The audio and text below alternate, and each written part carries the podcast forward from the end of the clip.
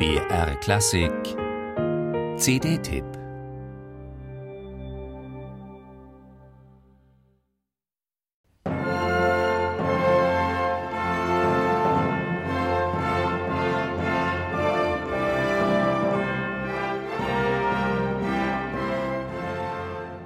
Kein alltägliches Kompliment für eine Oper, ein Wahrzeichen Münchens zu sein, gleich den beiden Frauentürmen. Als solches wurde Katharina Cornaro Königin von Zypern bejubelt. 1841 kam es zur triumphalen Uraufführung im Hoftheater der Isar-Metropole. Am Pult stand der Komponist höchst selbst, Franz Lachner. Der Aufstieg vom Kapellmeister zum Generalmusikdirektor ein vor Ort sogar eigens für ihn geschaffenes Amt, begleitete die über 30-jährige Karriere des Mannes am Max-Josef-Platz.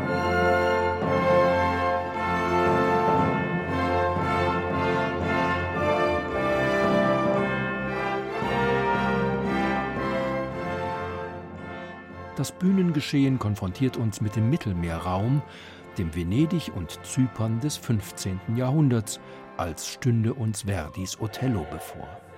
In der Disziplin der Intrige übt man sich auch hier. Es gibt spektakuläre Hochzeitsfeierlichkeiten auf einem der meist frequentierten Plätze der Welt, der venezianischen Piazza San Marco. Doch Inspiration ging für Lachner nicht primär von den Massenszenen aus, sondern von der Titelheldin selbst, einem zwangsverheirateten Adelsfräulein. Als ein gewisser Karl Maria von Weber, der Schöpfer des berühmten Freischütz, zu Gehör bekam, was der Münchner Kollege für Katharina geschrieben hatte, dachte er sich sogleich, die Kalifentochter Rezia in meinem Londoner Oberon, die soll ganz ähnlich klingen, ähnlich singen.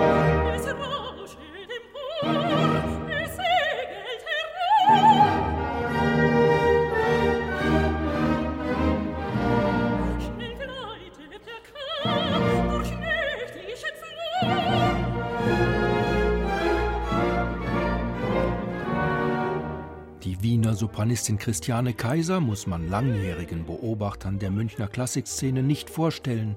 Schon oft hat sie bei Sonntagskonzerten gastiert. Geschmackvoll konturiert sie die Rolle der Katharina, kaschiert geschickt, wo nötig, stimmliche Defizite.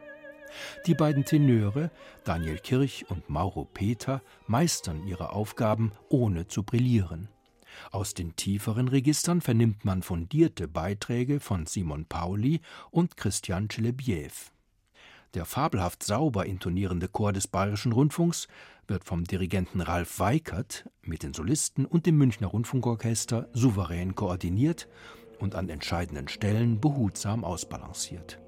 Insgesamt ein angemessenes Plädoyer für diese vergessene Oper.